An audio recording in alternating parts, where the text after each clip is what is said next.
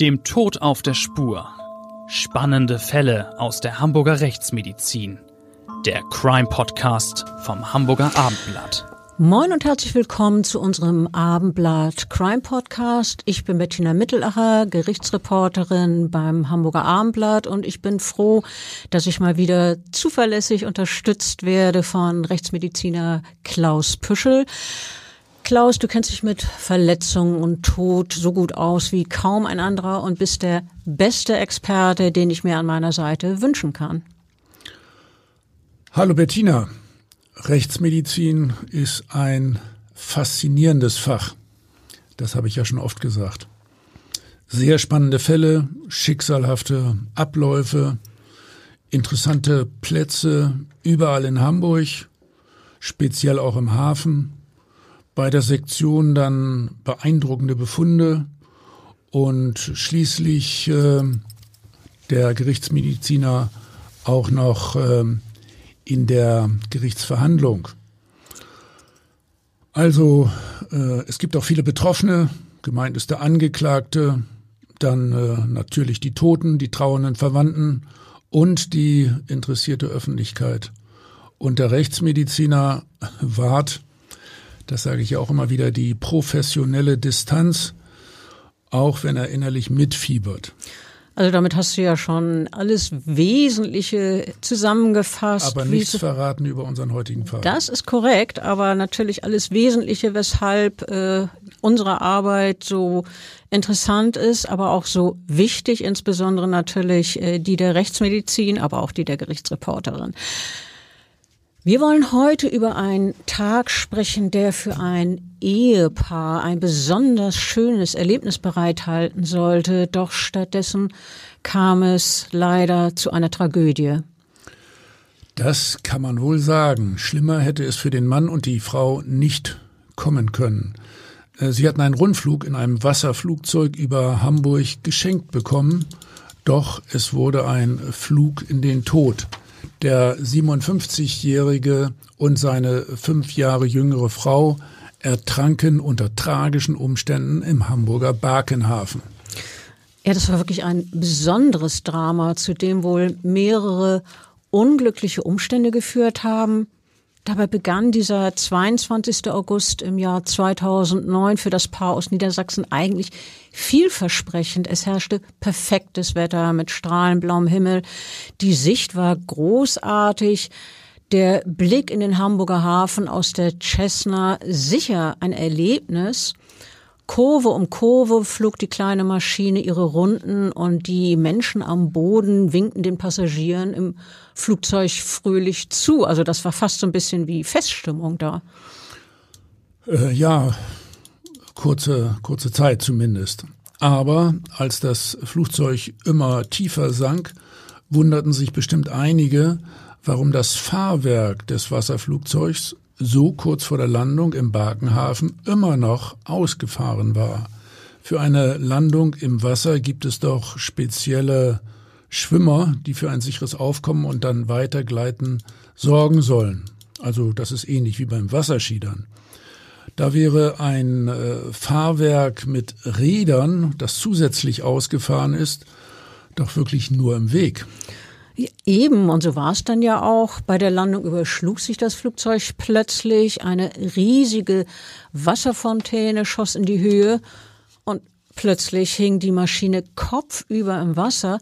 Der Pilot könnte sich irgendwie aus dem Flugzeug retten, aber die beiden Passagiere, dieses Ehepaar aus Niedersachsen, die wurden in zweieinhalb Meter Tiefe kopfüber in der Kabine eingeschlossen und die Kabine muss sehr schnell voll Wasser gelaufen sein.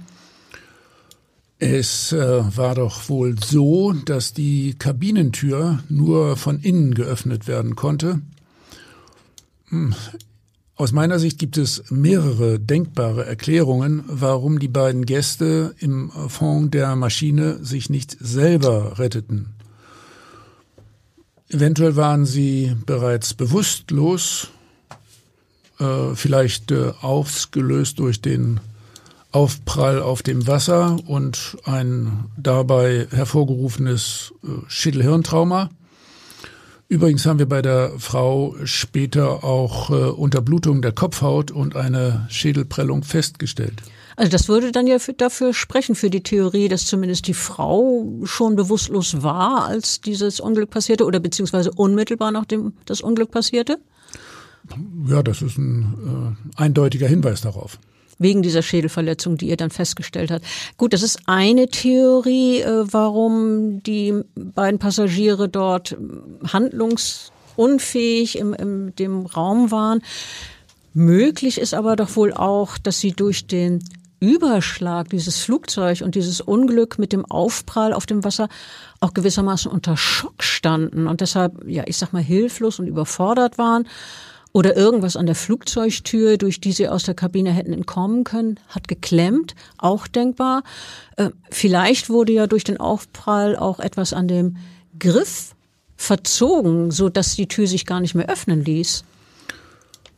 Ja, alles denkbar. Zu, zu berücksichtigen ist ja auch, äh, dass äh, die äh, einerseits angeschnallt waren, andererseits kopfüber. Die Orientierung äh, war sicherlich äh, hochproblematisch, gerade auch wenn da dann noch das Wasser im Schwall einströmt.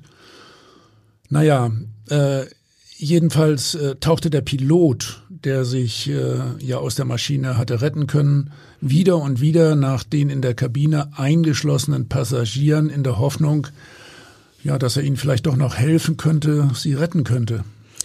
Was aber unglücklicherweise nicht gelang, Parallel hatte jemand die Feuerwehr verständigt, die zu dem Unglücksort eilte, aber als Feuerwehrtaucher eine halbe Stunde darauf den 57-jährigen Mann und seine 52-jährige Frau bergen konnten, da war es bereits zu spät. Die Eheleute verstarben im Krankenhaus. Sie waren ertrunken. Ja, äh, das war dann die äh, Diagnose von uns in der Rechtsmedizin. Es äh, erfolgte in beiden Fällen eine gerichtliche Sektion. Hm, vorher waren die beiden Personen übrigens unter Reanimationsbedingungen per Hubschrauber in das Krankenhaus St. Georg und äh, in das UKE geflogen worden. Wir haben äh, klassische Ertrinkungsbefunde bei der Frau äh, erhoben, zum Beispiel eine hochgradige Lungenüberblähung, sogenannte ballonierte Lunge und ähm, viele weitere Details. Ansonsten äh, hatten beide Personen keine schweren Verletzungen, also keine Frakturen, keine Organverletzungen. Und äh, beim Ehemann waren die Ertrinkungsbefunde etwas weniger deutlich, äh, wahrscheinlich überlagert von den Reanimationsbefunden. Übrigens, Bettina, der Pilot musste sich doch später vor Gericht verantworten. Der Vorwurf gegen den 44-Jährigen lautete auf fahrlässige Tötung, wenn ich mich richtig entsinne. Ja, das ist richtig, genau. Hm, gut, also das würde ja bedeuten, dass ihm im Falle einer Verurteilung theoretisch immerhin bis zu fünf Jahre Haft drohten. Genauso war es, ja. Also rein theoretisch ist bei fahrlässiger Tötung eine Strafe von bis zu fünf Jahren möglich, ist aber wirklich nicht der Regelfall. Der Regelfall sind eher Bewährungsstrafen oder Geldstrafen. Wenn wir jetzt über das Verfahren gegen den Piloten sprechen, ähm, schlage ich vor, dass wir den Flugzeugführer Frank B. nennen, obwohl er eigentlich ganz anders heißt, aber den Namen, überhaupt die Namen der Beteiligten wollen wir nicht nennen. Der Prozess begann am 3. Januar 2012, also äh, gut zweieinhalb Jahre nach dem Unglück. Die Staatsanwaltschaft warf dem Piloten Frank B. vor, er trage die Schuld an dem tödlichen Unfall. Und zwar deshalb, weil er pflichtwidrig versäumt habe, das Fahrwerk der Cessna an jenem 22. August 2009 nach einem Tankstopp am Flughafen Fuhlsbüttel wieder einzufahren. Und durch diesen Bedienfehler sei diese Cessna mit ausgefahrenen Rädern im Hafenwasser gelandet und habe sich deshalb überschlagen. Äh, die Verteidigung in dem Prozess sieht das allerdings anders. Sie argumentiert, dass der Pilot gar keinen Bedienfehler gemacht habe. Nicht der Angeklagte habe versagt, meint die Verteidigung, sondern allein die Technik. Ja, äh, das ist ja noch ein interessantes Detail, dass äh, die damals nicht nur über den Hafen geflogen sind, sondern zwischenzeitlich auch noch in Fuhlsbüttel einmal gelandet sind. Ja, das spielt ja später noch eine große Rolle. Also bevor wir da jetzt in technische Details einsteigen, mich interessiert äh, zum Beispiel auch, äh, was wir über den beruflichen Werdegang sprich die Flugerfahrungen des äh, Angeklagten äh, wissen. Was hat man denn da so bekannt gegeben? Und ähm, was äh, ist denn überhaupt genau an jenem Tag vor dem Aufsetzen der Cessna auf dem Wasser und äh, der dann folgenden Katastrophe geschehen? Also zunächst mal die erste Frage, die du gestellt hast, äh, der berufliche Werdegang. Also man kann fast etwas pathetisch sagen, dass Fliegen ist Frank B.'s Leben. Der hat über 7000 Stunden bereits in Cockpits verbracht. Dabei ist er Maschinen jeder Größe geflogen, auch Hubschrauber, schließlich auch Wasserflugzeuge. Und äh, im Prozess wird der Angeklagte ja immer nach äh, dem Beruf gefragt. Als erlernten Beruf gab er dann Pilot an. Aber Bettina, da kommst du bestimmt noch darauf, gerade mit Wasserflügen hatte er keine besonders große Erfahrung. Das ist richtig. Das ist auch dann später im Prozess Thema gewesen. Aber er war definitiv ein erfahrener Pilot. Und um deine zweite Frage zu beantworten, Klaus, über die Erlebnisse bis kurz vor dem Unglück gibt es relativ einheitliche Darstellungen.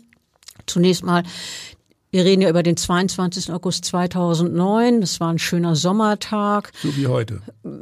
So in etwa. Das Ehepaar aus Niedersachsen, das freut sich auf den Rundflug über die Elbe und vor dem Abflug an der Station des Veranstalters wird Prosecco gereicht und es gibt die üblichen Sicherheitsbelehrungen für die Passagiere. Um äh, das hier mal äh, vorwegzunehmen, äh, der Pilot äh, hat keinen Prosecco äh, getrunken, das muss ausdrücklich gesagt werden. Bei dem äh, wurde später natürlich auch untersucht, ob er unter Alkohol- oder Drogeneinfluss stand und das war eindeutig nicht der Fall. Also aber die Passagiere, die haben den Prosecco bekommen. Ja, das gehört da wohl zum Pflichtprogramm, aber Pflicht ist auch, dass der Pilot stocknüchtern bleibt. Also bei diesem Pflichtprogramm mit den Sicherheitsvorkehrungen, das ist alles routinemäßig abgelaufen. Danach, darüber sind sich alle einig, hat die Cessna also abgehoben. Pilot Frank B. am Steuerruder. Das war jetzt etwa 12.30 Uhr an jenem 22. August 2009. Und äh, kurz darauf landete die Maschine für einen Tankstopp auf dem Flughafen Fuhlsbüttel und bis dahin lief alles nach Plan, so wie es sein sollte. Ehrlich, ich frage mich, warum der denn zum Tankstopp auch die Passagiere mitnimmt. Aber das gehört hier vielleicht jetzt heute nicht weiterhin. Ja, das ist sicherlich auch im Prozess mal thematisiert worden, ist, glaube ich, heute aber nicht unser wesentlicher Punkt. Wesentlich ist natürlich dann die Landung, die ist laut Ermittlung um 12.53 Uhr an jedem Tag gewesen, also eine gute, eine knappe halbe Stunde nach dem Start. Und äh, da hat der Flieger mit 55 Knoten auf dem Wasser aufgesetzt. Okay, das ist ja eine nicht ganz unerhebliche äh, Geschwindigkeit. Ja. Und äh, da haben dann die äh, Räder des äh, ja leider immer noch ausgefahrenen äh, Fahrwerks gerade bei dieser Geschwindigkeit ja fast wie wie äh, momentane Bremsklötze gewirkt, oder? Ja, genau. Bremsklötze ist, glaube ich, gut formuliert. Also ich glaube, da kann man sich so ungefähr darunter vorstellen, wie das gewirkt haben muss, was der Effekt dieser Schwimmer war, beziehungsweise des ausgefahrenen Fahrwerks. Entschuldige, da habe ich mich versprochen, des ausgefahrenen Fahrwerks. Ja, wie Bremsklötze. In diesem Moment schießt die Cessna in die Luft, dreht sich über Kopf und äh, drückt dann die Insassen unter Wasser und es dringt sofort Wasser in die Kabine ein. Frank B., der Pilot, kann sich befreien, taucht erstmal nach oben, holt Luft, taucht aber gleich wieder runter nach seinen Passagieren und das insgesamt, äh, so muss es gewesen sein, so haben Zeugen das mitbekommen, mehr als zwei Dutzend Mal.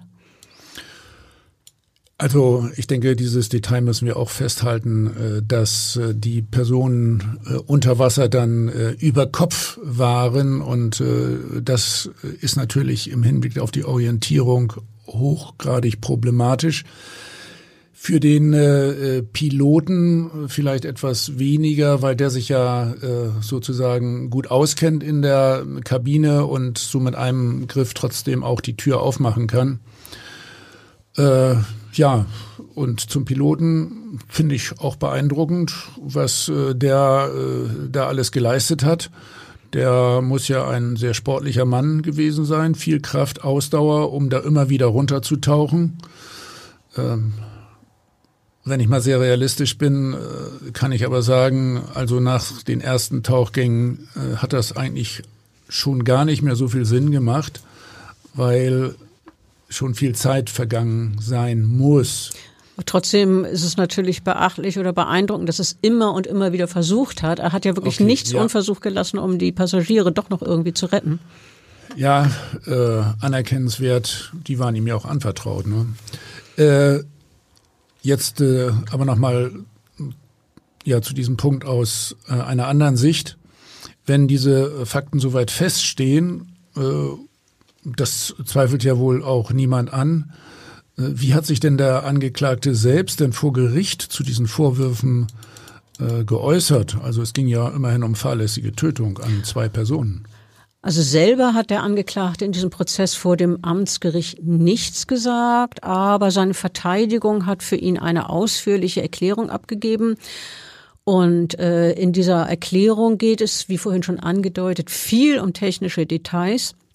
Die Verteidigung versucht eine Erklärung dafür zu finden, wieso das Fahrwerk bei der Landung noch ausgefahren war und die versucht auch gleichzeitig überzeugend darzulegen, wieso ihr Mandant für diesen Fehler keine Verantwortung trage. Also äh, was ist denn äh, damals in der äh, Verhandlung zur Sprache gekommen? Wie soll aus Sicht der Verteidigung dieser verhängnisvolle Fehler entstanden sein? Also die Verteidigung argumentierte, dass beim Tankstopp die Ereignisse, die dann in diese Tragödie mündeten, in Gang gesetzt worden sein könnten, also bei diesem Tankstopp. Und zwar äh, haben sie gemutmaßt, äh, dass einer der beiden Passagiere beim Aus- oder Einsteigen bei diesem Tankstopp in Fuhlsbüttel einen Hebel touchierte und äh, so das mechanische Sicherheitssystem außer Kraft setzte. Also äh, jenes System, das die äh, Position des Fahrwerks anzeigt. Richtig, genau. Ein weiterer Erklärungsansatz für die Verteidigung war, dass das akustische Warnsystem den Piloten nicht auf die ausgefahrenen Räder hingewiesen habe.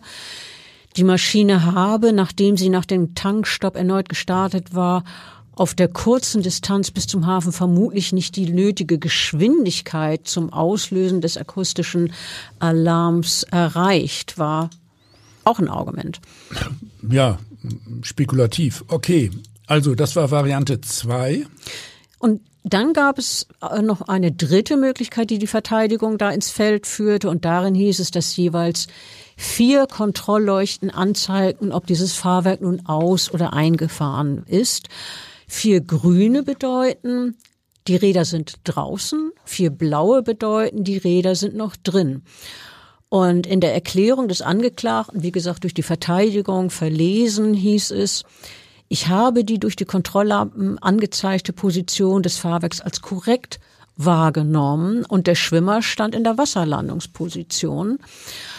Und äh, deshalb, so sagten es dann die Verteidiger, habe der Pilot gar keinen Fehler erkennen können. Äh, ich finde, das war jetzt äh, alles sehr technisch. Äh, was ist denn von der Verteidigung beziehungsweise vom Angeklagten dazu gesagt worden, wie es nach dem Unglück weitergegangen sei? Der, der Pilot hatte doch noch versucht, nach den Passagieren zu tauchen, um sie zu retten. Ganz richtig. Äh, und zwar ist der Pilot wohl etliche Male hinabgetaucht. Ich habe vorhin gesagt, wahrscheinlich sogar über 20 Mal in der Hoffnung, er könne das Ehepaar aus dem Flugzeug befreien. Und äh, der Verteidiger hat das in dieser Erklärung dann auch geschildert, äh, wie sein Mandant verzweifelt versuchte, die Flugzeuge zu retten, wie er immer wieder ins Wasser hinabstieß und dass die das total trübe war, dieses Wasser. Es gab kaum Sicht. Ähm, und für einen kurzen Moment habe dann der Pilot einmal ein Bein zu fassen bekommen. Ja, und als der Verteidiger das dann geschildert hat, beziehungsweise verlesen hat, ähm, da ist der Angeklagte in diesem Moment äh, in Tränen ausgebrochen. Offenbar haben ihn da seine Gefühle und seine Erinnerungen wirklich übermannt. Hm, das kann ich mir ganz gut vorstellen. Also einerseits äh, diese Gefühlsregung beim Angeklagten, andererseits auch die äh, Situation da am Geschehensort. Äh, da gibt's ja im Abendblatt äh, auch äh, einige gute Fotodokumente und ähm, da äh, schwimmt die Cessna ja tatsächlich äh, auch noch an der Wasseroberfläche und äh, der Pilot konnte am Flugzeug äh, runtertauchen, also insofern konnte er sich schon auch orientieren, weil er ja das Fahr äh, Flugzeug kennt. Ja, und äh, er hat dann äh, äh, offensichtlich ja auch entweder äh, durch die äh, eröffnete Kanzel oder eine äh, geöffnete Tür äh, die angeschnallten Personen da mh, hm, noch registriert, konnte sie aber nicht retten. Leider ist ihm das nicht gelungen. Mm, letztlich muss das für ihn dann äh, ja extrem belastend gewesen sein, gleich und auch noch später, oder? Also ganz sicher. Ähm, Im Prozess haben übrigens drei Polizisten, die kurz nach dem Unglück angerückt waren, erzählt, was sie am Tatort erlebt haben.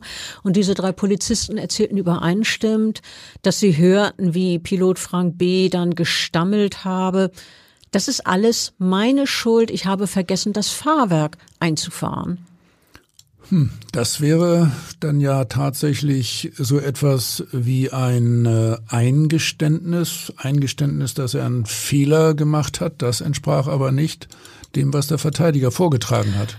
Das ist das eine. Außerdem dieses Schuldeingeständnis, wenn es denn eins gewesen wäre, ähm, hätte als Beweismittel ähm, gar nicht verwandt werden dürfen, denn äh, die Polizisten was sie dort gehört haben wollen, äh, dieses angebliche Schuldeingeständnis, ähm, das ist erfolgt, als äh, der Mann, dieser Pilot, noch gar nicht über seine Rechte belehrt worden war. Und wenn man jetzt ähm, eine Aussage aufnimmt, wird ja in der Regel, das kennt man aus dem Fernsehkrimi, aber es gibt natürlich auch in der richtigen, im echten Leben, ähm, werden mögliche Verdächtige, Beschuldigte über ihre Rechte belehrt. Das ist in dieser Extrem Extremsituation nicht erfolgt und deshalb durfte das äh, in diesem Sinne gar nicht gewertet werden nach dem Motto, wieso, der hat doch gestanden, dass er einen Fehler gemacht hat. Also ich habe mal gelernt, äh, aber ich bin ja kein Jurist, dass spontane Äußerungen, äh, die äh, auch gemacht werden, ohne dass die Polizei überhaupt gefragt hat, dass die durchaus auch mitbewertet werden dürfen. Natürlich nicht wie eine protokollierte Aussage. Das ist sicherlich unter Umständen so denkbar und auch richtig. In diesem Prozess war es aber so, dass man dann gesagt hat, man möchte es lieber nicht verwerten. Ja, also wenn man sich das vor Augen führt, nochmal eine Extremsituation, die war das sicher. Äh, dieser Mann, der Pilot, der stand unter enormem Stress. Äh, der hatte sich ja auch körperlich völlig verausgabt.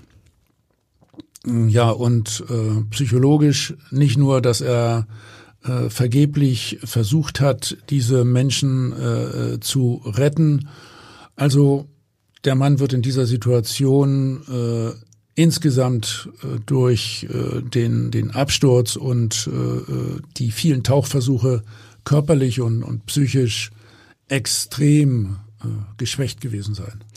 Ja, also natürlich in dieser Situation sowieso, aber auch deutlich äh, länger noch für eine lange Zeit. Also wir wissen in etwa, wie es ihm ein Jahr nach dem Unglück ging. Äh, das ließ nämlich einen Brief erahnen, den der Angeklagte im Herbst 2010, also ein gutes Jahr nach diesem Cessna-Unfall, an die Hinterbliebenen des verstorbenen Ehepaars geschrieben hatte. Und in diesem Brief hieß es, ich zitiere, der 22. August 2009 ist der traurigste Moment, den ich in meinem Leben erfahren musste. Gleichzeitig äh, wird aber von der Verteidigung dann betont in dem Prozess, dass diese Zeichen, dass diese Zeilen ähm, allein ein Ausdruck des Bedauerns sind, aber nicht bitte als Schuldeingeständnis zu verstehen sind. Das äh, war der Verteidigung wichtig.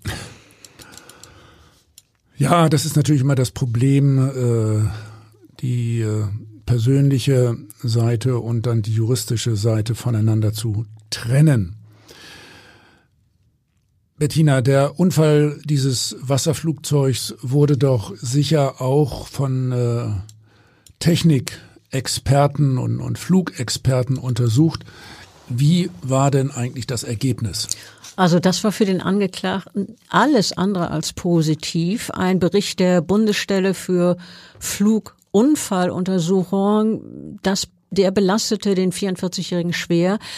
Demnach sei er zwar mit 7100 Flugstunden ein erfahrener Pilot gewesen, allerdings sei er gerade mal 34 Stunden mit Wasserflugzeugen geflogen und habe nur 73 Wasserlandungen absolviert. Das ist ja auch das, was du eingangs schon angedeutet hat, dass man als Pilot erfahren ist, heißt natürlich nicht unbedingt, dass man auch so ein Wasserflugzeug souverän äh, und erfahren steuern kann. Äh, diese Bundesstelle für Flugunfalluntersuchung äh, sagte auch in ihrem Bericht, dass der Pilot vermutlich überlastet gewesen sei. Und zwar möglicherweise durch Gespräche mit den Passagieren abgelenkt und gleichzeitig hatte er ja Kontakt mit den Funktauern. Ähm, das, so haben sie das in einem 17-seitigen Bericht ausgeführt.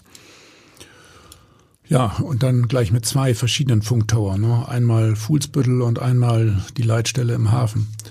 Genau so war's. Für den Piloten stand äh, ja im Zusammenhang mit dem Strafverfahren doch viel auf dem Spiel. Zunächst einmal die äh, mögliche äh, Verurteilung, ja im strafrechtlichen Sinne vielleicht sogar zu einer Freiheitsstrafe. Und dann ging es ja auch um seine berufliche Zukunft als Pilot. So ist es. Äh, der Verteidiger von Frank B. sagte vor Gericht, ich zitiere wieder, mein Mandant findet seit dem Unfall keine Arbeit mehr und hat der auch, daher auch große Probleme mit der Erhaltung seiner fliegerischen Lizenzen. Äh, der Angeklagte verfüge außerdem über nicht über ein eigenes Einkommen, äh, werde von seiner Ehefrau unterstützt. Und äh, Anfang 2012 ging Frank B. sogar nach Afrika und flog dort als freiberuflicher Pilot, weil er was verdienen wollte. Und äh, der Verteidiger betonte, dass sein Mandant bei einer Verurteilung wohl nie wieder beruflich im Cockpit seiner oder einer Maschine sitzen würde. Ähm, aber äh, jetzt wieder zu dem, was äh, weiterhin zu den eigentlichen Ereignissen beim Amtsgerichtprozess zur Sprache kam. Also Fakten, Fakten, Fakten. Fakten, bitte. Fakten, Fakten, ganz genau. Ähm, es kam unter anderem ein Sachverständiger zu Wort, der Stellung dazu nehmen sollte, ob die Warnanlagen der Maschine ordnungsgemäß funktionierten. Also aus meiner Sicht grundsätzlich hilft Technik natürlich in vielen Bereichen, vor allem auch äh, bei der Sicherheit. Vorausgesetzt andererseits, die Technik funktioniert zuverlässig. Ja, das ist natürlich die Grundbedingung. Äh, wenn man sich nicht darauf verlassen kann, dann wird es hochproblematisch. Äh, und äh, was hat denn der Sachverständige hier zum Thema äh, technisches Problem gesagt? Dieser Sachverständige meinte, die Checkliste des Flugunternehmens entsprach nicht der Mustercheckliste. Ob die richtigen Kontrolllampen geleuchtet hätten, sei technisch nicht nachzuweisen. Auch bei den anderen beiden Warnsystemen sei unter Umständen möglich, dass sie ausgefallen seien. Also für mich hört sich das so an, als sei das äh, Wasser gewesen auf den Mühlen der Verteidigung. Ja, stimmt. Äh, die Anwälte argumentierten, beziehungsweise der Anwalt argumentierte daraufhin, äh, dass alle Sicherheitsparameter nicht gegriffen hätten und deshalb hat er dann auch in seinem Plädoyer für seinen Mandanten Freispruch beantragt. Ja, hochgepokert. Aber die Staatsanwaltschaft hielt doch äh, ein Jahr, also ein Jahr Gefängnis, natürlich auf Bewährung in diesem Falle. Der Mann war ja nicht vorbestraft für angemessen, ebenso wie die Nebenklage. Das ist richtig. Äh, die Staatsanwaltschaft und die Nebenklage meinten, er habe sich in der Tat der fahrlässigen äh, Tötung schuldig gemacht und haben entsprechende Strafen beantragt. Übrigens hat der Angeklagte in seinem letzten Wort, bevor es zur Urteilsverkündung kam, nochmal sich selber an die Hinterbliebenen des, getöteten Ehepaars gewandt. Und da sagte er, ich kann die beiden nicht zurückholen, es tut mir fürchterlich leid. Und ich höre aus dem, wie du das erzählst, heraus, dass diese Entschuldigung und das Mitgefühl für die Angehörigen durchaus glaubhaft rüberkamen. Das ergibt sich ja auch aus dem gesamten Verhalten des Angeklagten. Das wurde dann doch vermutlich auch positiv beim Urteil berücksichtigt, ebenso wie die Tatsache eben, dass er sich damals nach dem Unglück wirklich extrem bemüht hat, seine Fluggäste noch aus dem Wasser zu ziehen. Auf jeden Fall, äh, aber dazu komme ich gleich. Erstmal das Urteil als solches. Das Amtsgericht verhängte dann gegen den Piloten neun Monate Freiheitsstrafe auf Bewährung wegen zweifacher fahrlässiger Tötung, also etwas weniger als die Staatsanwaltschaft beantragt hatte, aber eben kein Freispruch, wie die Verteidigung ihn hatte erreichen wollen. Im Gegensatz zum Anwalt des Angeklagten, der ja argumentiert hatte, alle Warnsysteme der Maschine hätten nicht funktioniert, war der Richter der Meinung, dass nicht sämtliche Warnanlagen versagt hätten. Kleiner Einwurf nochmal, also im Zusammenhang mit derartigen Unglücksfällen zu bedenken, zwei Menschenleben und äh, das Ergebnis bei fahrlässiger Tötung neun Monate auf Bewährung. Äh, ja, ich äh, äh, halte das immer für problematisch, aber auf der anderen Seite auch für gerechtfertigt, weil äh, der Pilot natürlich äh, eigentlich das Beste für seine Fluggäste da erreichen wollte. Gut, ähm, also es hätte für den Piloten nach Überzeugung äh, des Richters also Möglichkeiten gegeben, den Unfall zu verhindern, wenn er richtig aufgepasst hätte, oder? Ja, genau. Der Vorsitzende sagte, zumindest die Kontrolllampen hätten den Piloten stutzig machen und zu weiteren Überprüfungen führen müssen. Der Vorsitzende sagte an die Adresse des Angeklagten, ich bin überzeugt, dass Sie einen Fehler gemacht haben. Sie haben gegen die Sorgfaltspflicht verstoßen. Und äh, bei dem äh, Zitat, menschlichen Versagen des Angeklagten könne eine Rolle spiel, gespielt haben, dass der 44-Jährige zwar ein erfahrener Pilot war, seine Lizenz für Wasserflugzeuge zum Unfallzeitpunkt aber erst seit einer Woche besaß. Haben wir schon thematisiert. Das ist natürlich auch für den Richter wichtig gewesen, der Urteilsverkündung da auf diesen Punkt hinzuweisen. Anerkennen müsse man Allerdings, das betonte der Richter ausdrücklich, dass der Pilot unter Einsatz seines Lebens versucht habe, die Passagiere zu retten. Immer wieder sei er unter Wasser getaucht, um die beiden Fluggäste zu finden. Ja, so war es ja auch. Äh, ja, okay. Äh, damit äh, haben wir das jetzt, glaube ich, genug gewürdigt. Die Leistung äh, war insofern bemerkenswert, aber der Fehler vorher natürlich auch. Aber Bettina, mit diesem äh, ersten Urteil war das Verfahren gegen den Piloten doch noch nicht endgültig abgeschlossen. Die Verteidigung ist in Berufung gegangen. Ja, die Verteidigung hatte ja eigentlich einen Freispruch gewollt. Jetzt gab es also diese Verurteilung zur äh, Bewährungsstrafe. Deshalb haben die das Unfall, äh, Urteil angefochten. Und in der zweiten Instanz also in der Berufungsverhandlung lief einiges anders als beim Amtsgericht. Vor allen Dingen hat der Pilot des verunglückten Wasserflugzeugs im zweiten Prozess, in diesem vor dem Landgericht, ein Geständnis abgelegt, im Gegensatz zur ersten Verhandlung. Auf da, einmal? Was war denn jetzt anders? Ja, ähm, da insofern war es anders. Er hatte einen anderen Verteidiger, der ihn offenbar anders beraten hat. Ähm, und in diesem Prozess, in diesem Geständnis sagte der Angeklagte, ich zitiere, ich sage aus vollem Herzen, ich trage die komplette Verantwortung für den Flug. Das ist klar. Er habe wohl die Kontrolllichter falsch interpretiert, die ihm angezeigt hätten, dass das Fahrwerk noch ausgefahren war, sagte Frank B. weiter. Wieder Zitat. Ich war nicht in der Lage zu erkennen, ich brauche vier blaue Lichter. Diese vier blauen Lichter hätten ja bedeutet, dass das Fahrwerk eingefahren war. Das hat er fehlinterpretiert. Statt der erforderlichen blauen hätten wohl grüne geleuchtet und das habe er übersehen. Und dann hat er wieder wörtlich gesagt, das war der fatale Fehler, den ich begangen habe. Ja, klingt ja auch komisch, ne? Grün heißt ja eigentlich, alles ist klar, jedenfalls an der normalen Ampel. Äh, Nochmal ein Wort zu diesen Warnlampen. Dass sie blau beziehungsweise grün leuchteten, halte ich echt nicht für sinnvoll. Diese beiden Farben sind für das menschliche Auge ja relativ ähnlich, also nicht so gut zu unterscheiden, als wenn es beispielsweise grüne und rote Warnleuchten gewesen wären, also rot für Warnung und grün äh, bedeutet dann äh, dass äh, man landen kann und rot am besten, dass es Gefahr gibt. Also so ähnlich wie die Farben einer Ampel im Straßenverkehr. Du hast es gerade schon erwähnt. Genau. Aber zurück zu dem, was der Angeklagte noch gesagt hat.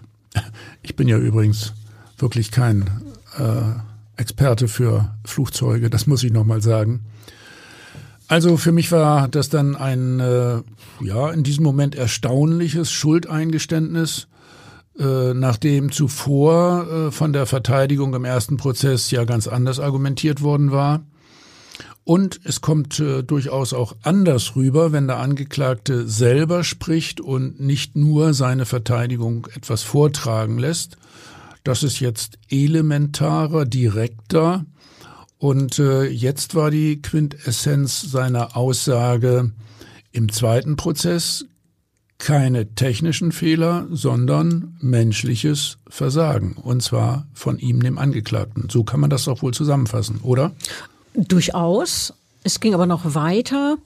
Äh, der Pilot, also der angeklagte Pilot, sagte, er habe nach dem Unglück alles versucht, um an die beiden Gäste heranzukommen.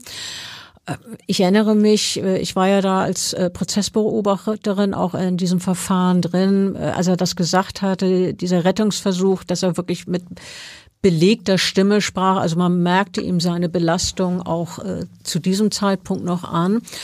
Allerdings hat er doch relativ flüssig die Geschehnisse geschildert. Äh, und dann sagte er weiter, dass er die Passagiere nicht retten konnte. Zitat, ist eine tragische Sache, die mich jeden Tag begleitet. Er habe seine Tür öffnen und nach oben tauchen können, um Luft zu holen. Und dann sei er eben immer wieder zu diesem verunglückten Flugzeug hinabgetaucht und habe sich bemüht, zu den beiden dort eingeschlossenen Gästen zu gelangen. Das sei ihm jedoch nicht geglückt, weil die Türen von innen verriegelt waren. Das äh, irritiert mich jetzt. Ich meine, dass das Flugzeug offenbar so konstruiert war, dass eine Öffnung der Kabine von außen unter Umständen nicht möglich wäre. Wie ja, war es denn nun? Ja, das ist, äh, das ist auch wirklich äh, irritierend. Also ich finde es auch erstaunlich, weil eigentlich würde man ja denken können, dass man aus Sicherheitsaspekten, also ich als jemand, die auch überhaupt nichts von Flugzeugen versteht, aber so mit dem, ich sag mal, mit dem Menschenverstand daran geht, würde ich auch denken, dass man äh, beide Möglichkeiten schaffen müsse, öffne von innen und von außen. So war es aber offenbar in diesem Fall nicht. Ähm, der Pilot sagte weiter, Ich bin auf das Dach des Flugzeugs geklettert und habe überlegt, wie kriege ich das Ding von oben auf. Ich war verzweifelt, ich hatte kein Werkzeug. Dann bin ich wieder runtergetaucht. Durch die Sicht in den trüben Wasser sei gleich null gewesen. Erst nach etwa einer halben Stunde seien Taucher der Feuerwehr gekommen, die die Passagiere aus dem Wrack befreien konnten. Und dann sagte der Angeklagte nach dieser halben Stunde, äh, mir war da leider schon bewusst, dass nicht mehr viel Hoffnung für die Passagiere besteht. Damit hat er auch recht. Das kann ich als Arzt und speziell als Rechtsmediziner äh, so sagen. Es war ja so, dass äh, diese beiden äh, Passagiere ertrunken sind. Äh, ganz allgemein äh, kann man sagen, dass es nach etwa drei bis fünf Minuten unter Wasser für die meisten Menschen sehr kritisch wird und die Gefahr besteht, dass sie das nicht überleben. Andererseits gibt es natürlich äh, trainierte Menschen. Lass mich kurz darauf hinweisen, bitte. Also trainierte Menschen, insbesondere sogenannte Apnoe-Taucher, die äh, sehr viel länger die Luft anhalten können und dann auch sehr viel länger unter Wasser bleiben können. Sie haben dann durch Training erreicht, dass ihre Lungen eine deutlich höhere sogenannte Vitalkapazität haben und äh, dass äh, die Sauerstoffbindung im Blut äh, relevant verbessert ist. Und äh, sie können unter Wasser tatsächlich auch äh, ja durch autogenes Training die Pulsfrequenz ähm, absenken und den Stoffwechsel tatsächlich etwas reduzieren. Und äh, in dieser äh, Art und Weise können sie ihr Gehirn besser äh, gegenüber Sauerstoffmangel äh, abschotten und können dann äh, viel länger unter Wasser bleiben als Otto Normalverbraucher. Also ich finde das wirklich erstaunlich, was man dadurch Training erreichen kann. Also ganz entfernt wäre das das dann damit zu vergleichen, wie man beispielsweise Muskulatur trainiert? Ja, ehrlich gesagt, äh, das ist ein doch etwas entfernter Vergleich. Naja, okay. Ähm, für den Rechtsmediziner gelten da natürlich andere Maßstäbe, aber wenn es man ganz entfernt vergleichen kann, dann hilft mir das ja schon mal. Ähm, Klaus, kannst du bitte mal ganz allgemein und kurz erklären, was sich beim Ertrinken im menschlichen Körper abspielt? Unabhängig jetzt von unserem Fall, aber es gibt ja sicher allgemeine Erkenntnisse. Ganz kurz geht das äh, ehrlich gesagt nicht, aber ich versuch's. Gerne.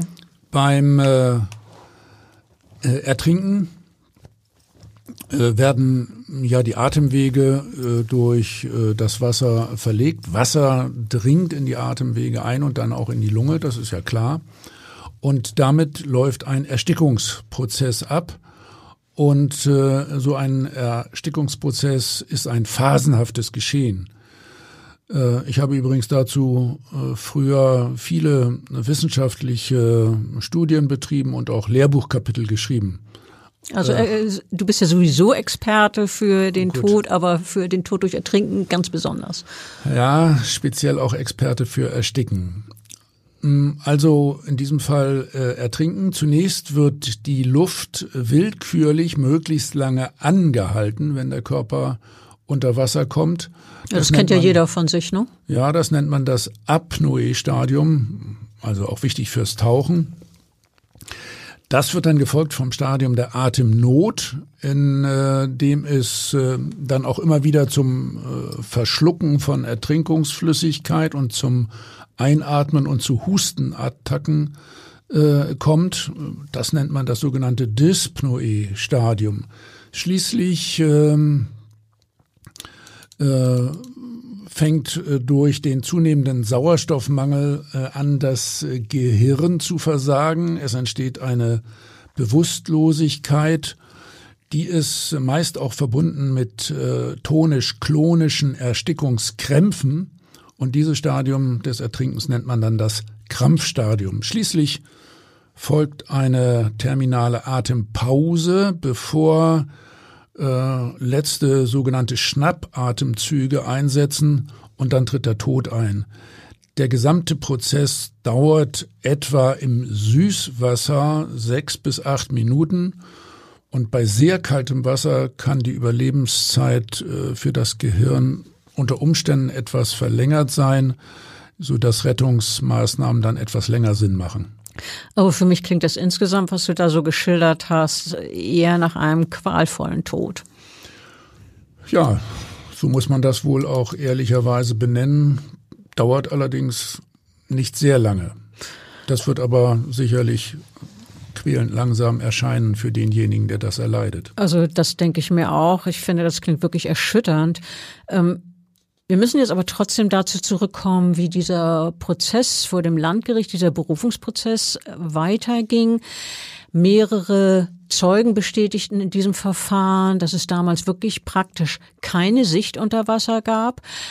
Ein Polizist, der damals ebenfalls vergeblich versucht hatte, die Verunglückten zu retten, der sagte, da unten ist es immer düster, man sieht die Hand vor Augen nicht. Und äh, zudem erzählten eben Zeugen einheitlich, der Pilot habe sich immer wieder um die Rettung bemüht. Ähm, der Pilot war sehr engagiert, war aktiv dabei. Das war eine Aussage, die man mehrfach hörte, also in geringen Abwandlungen, aber vom Tenor her. Und dann habe Frank B. seine Frau angerufen und gesagt, er habe zwei Menschenleben auf dem Gewissen, sagte ein Polizist. Ja, richtige er Erkenntnis und wieder eine Art von Geständnis. Äh, Bettina, es waren doch sicher äh, wieder Angehörige des verstorbenen Ehepaars im Prozess oder zumindest ein ähm, Anwalt äh, als Nebenkläger, der die Familie vertritt ist äh, von äh, dieser Seite irgendwie kommentiert worden, dass der Angeklagte nun, äh, also im zweiten Durchgang sozusagen, die Vorwürfe eingeräumt hat?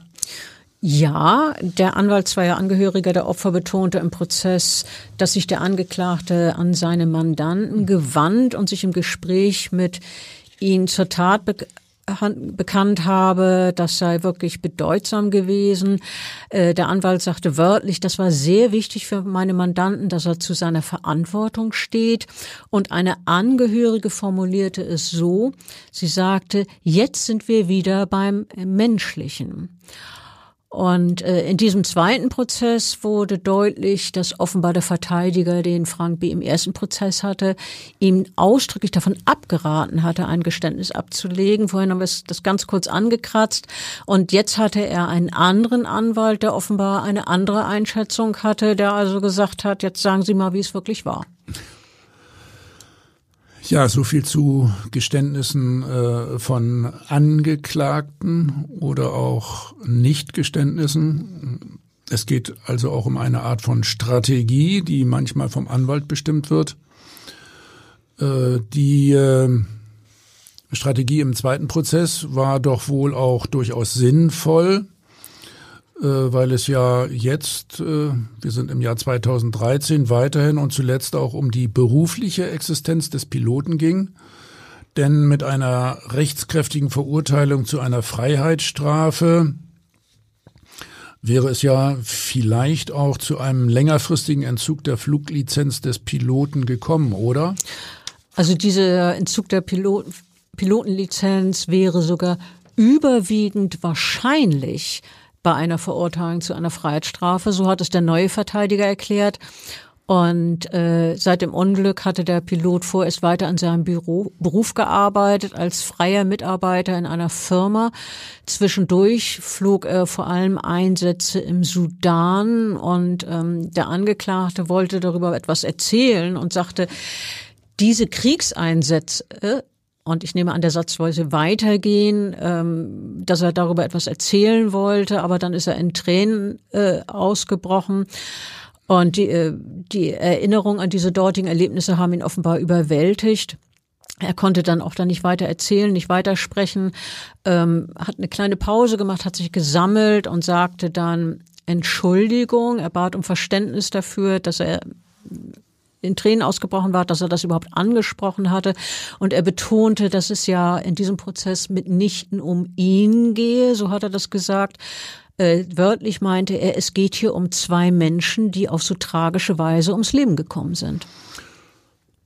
Ja, kurzer Stichwort Sudan. Äh, das bringt einen echt wieder zum Grübeln, finde ich, äh, weil derzeit äh, ja wieder kriegerische Handlungen dort ablaufen und man weiß, dass die Situation extrem problematisch ist und wenn sich tatsächlich der Pilot seinerzeit in diese Gegend begeben hat, muss er sehr verzweifelt gewesen sein. Denke ich auch.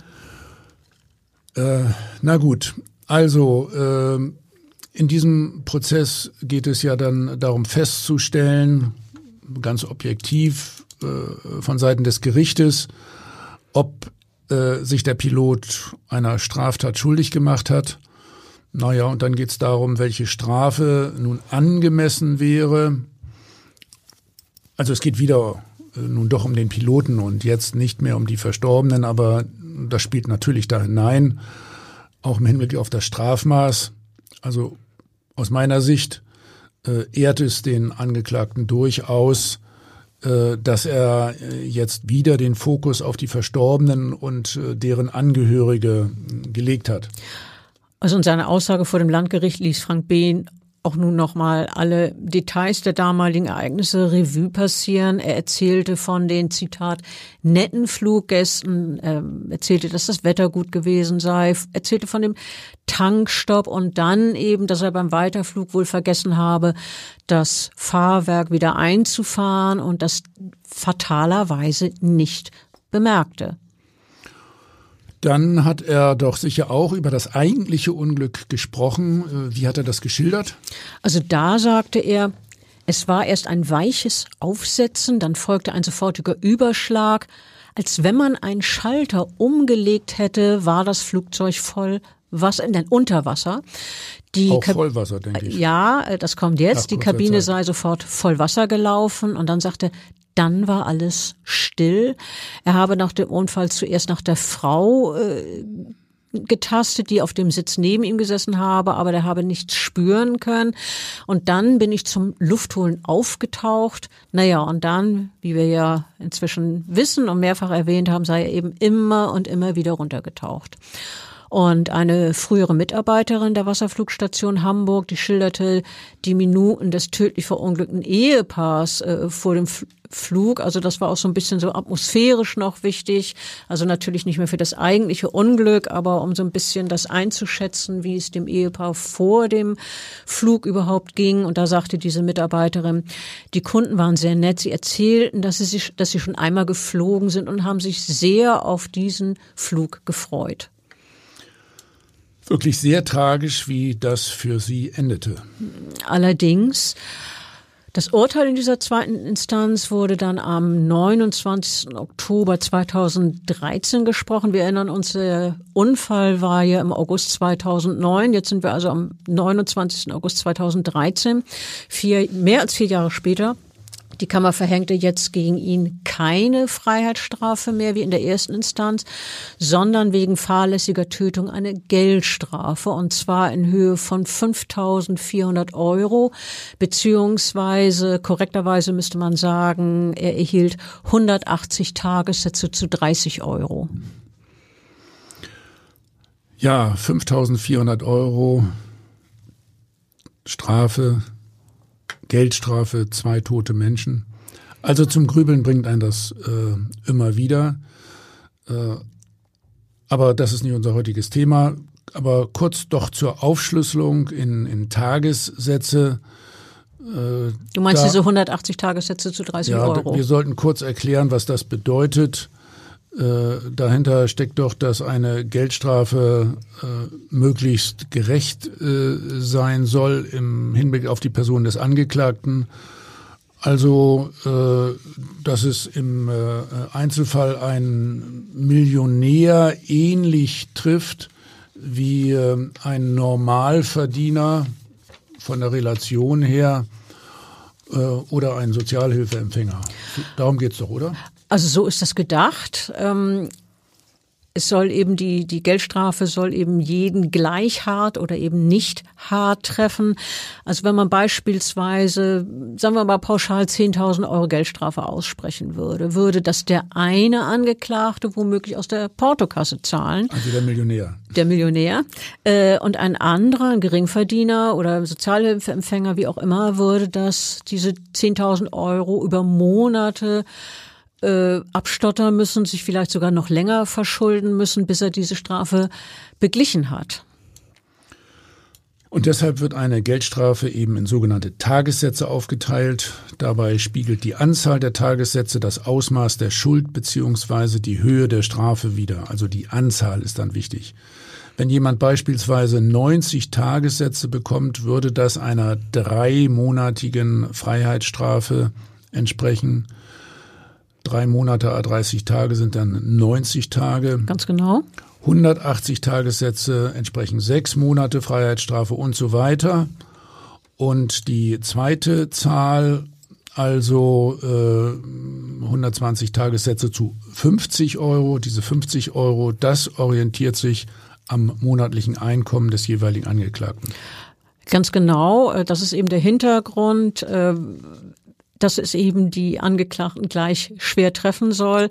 Also äh, für einen Hartz-IV-Empfänger wird in Hamburg meist. Hartz IV haben wir heute nicht mehr. Okay, also für einen Sozialhilfeempfänger, äh, Bürgergeld, wie auch immer man das heute nennen mag, äh, wird in Hamburg meist eine Tagessatzhöhe von acht oder zehn Euro veranschlagt. Ähm, das wäre also das, was der mutmaßlich am Tag etwa zur Verfügung hat. Und bei sehr vermögenden Menschen kann die Höhe eines Tagessatzes dann auch mal mehrere hundert oder sogar tausend Euro und mehr beantragen. Also wenn man dann sagt, 30 Tagessätze beispielsweise zu 1000 Euro, dann ähm, würde der eben entsprechend eine höhere Geldstrafe zahlen müssen als jemand mit einem geringen Einkommen. Nach diesem kleinen juristischen Exkurs, Bettina, wie hat das Landgericht denn diese Geldstrafe in Höhe von 180 Tagessätzen im Einzelnen begründet? Also das Gericht wertete positiv, dass Frank B. ein Geständnis abgelegt hat, das, Zitat, von Reue getragen gewesen sei, sagte die Vorsitzende Richterin. Und unter anderem deshalb blieb das Landgericht beim Strafmaß unter dem Urteil des Amtsgerichts aus der ersten Instanz. Äh, für den Angeklagten spreche auch, dass er alles erdenklich Mögliche versucht hat, um die Passagiere aus der Kabine zu retten, auch unter Einsatz seines eigenen Lebens, sagte die Richterin. Aber gleichwohl kam das Gericht ja offensichtlich ebenfalls zu der Überzeugung, dass der Pilot einen gravierenden Fehler begangen hat und so den Tod der beiden Passagiere verschuldet hat? Ja, und dazu sagt die, die Richterin, der Angeklagte habe auch einen Kardinalfehler begangen, indem er das Fahrwerk draußen ließ und die Warnlampen, die das signalisierten, falsch deutete, sagte die Richterin. Und jetzt nochmal ein wörtliches Zitat. Sie als Pilot tragen für ihre Passagiere eine ganz besondere Verantwortung, weil die ihnen ihr Leben anvertrauen. Wohl wahr. Ja, jetzt noch mal ein bisschen Philosophie aus Sicht der Rechtsmedizin. Menschliche Fehler und Versäumnisse ereignen sich leider immer wieder. Die äh, tödlichen Ergebnisse werden dann von uns untersucht, unter anderem auch bei sehr erfahrenen Profis. Das gehört zu unseren alltäglichen Erfahrungen. Und äh, die fatalen und dramatischen Konsequenzen sind äh, manchmal äh, ja extrem. Äh, wenn ich mir dies vor Augen halte, dann äh, kann ich mich selber übrigens immer ganz gut entspannen. Und äh, das macht mich dann für das eigene Leben sogar ja irgendwie froh, auf jeden Fall demütiger. Und äh, die äh, Philosophie geht also dann dahin, wenn ich so viele schreckliche, brutale, negative Dinge erlebe, dann äh, habe ich selbst eine positive Einstellung zum Leben. Äh, Bettina, ganz zum Schluss äh, müssen wir noch auf einen anderen äh, Unfall im Bereich des äh, Hafens eingehen? Ja, das, das wäre wichtig, ähm, denn äh, dieser dieses Unglück, über das wir jetzt die ganze Zeit gesprochen haben, das war ja nicht der erste Unfall eines Wasserflugzeuges. Drei Jahre zuvor hatte sich ja schon einer ereignet. Ja, äh, da gab es äh, fünf Tote bei einem Absturz äh, im Bereich des Hamburger Hafens, im Bereich der Gleisanlagen am 2. Juli 2006. Da, Mit fünf äh, Toten, das habe ich ihm richtig verstanden. Ja. ja, fünf Tote, darunter auch der Pilot und ein zwölfjähriges Kind.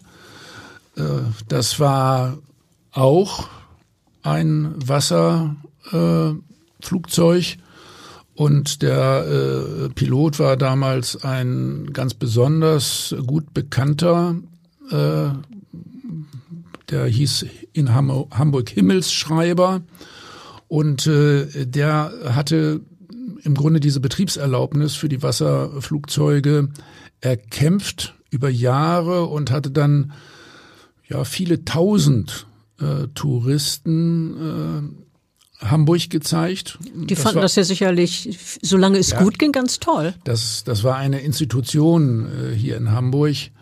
Doch am 2. Juli 2006 verunglückte dieser Wasserflieger vom Typ Beaver DHC 2 und bei dem Absturz auf dem Bahngelände am Feddeler Damm starben, wie gesagt, fünf Personen. Und äh, Ursache für das Flugzeug war damals eine gerissene Kraftstoffleitung am Vergaser. Also das war echt technisches Versagen. Und der Pilot hatte eine Notlandung äh, versucht. Danach hat man übrigens lange geprüft, ob äh, äh Wasserflugzeuge ja für, für Hamburg und für die Elbe äh, geeignet sind. Und man ist zu dem Schluss gekommen, dass äh, normalerweise die Sicherheit der Passagiere garantiert werden kann. Einige Jahre später, heute haben wir davon gesprochen, äh, zeigte sich das Gegenteil und nach zwei derartig äh, gravierenden Ereignissen äh, ließ sich dann diese Touristenattraktion für Hamburg nicht mehr halten.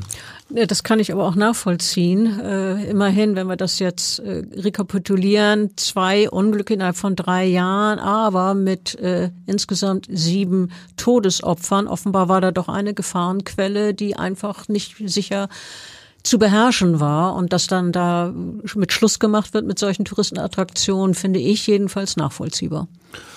Ja, es ist sicher eine gefahrenträchtige Situation mit, mitten in Hamburg auf der Elbe mit äh, hohen Gebäuden äh, ringsherum. Äh, heute könnte man das noch weniger äh, verstehen, nachdem äh, die äh, ja, Hafen City jetzt gebaut worden ist.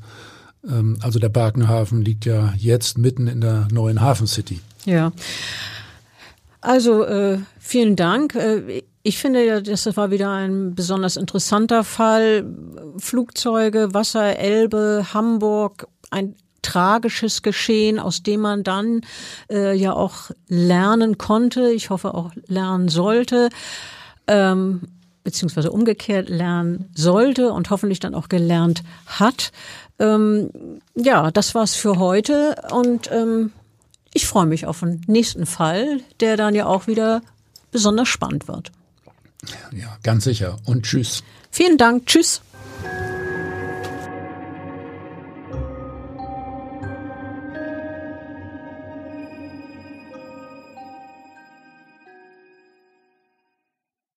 Weitere Podcasts vom Hamburger Abendblatt finden Sie auf abendblatt.de slash podcast.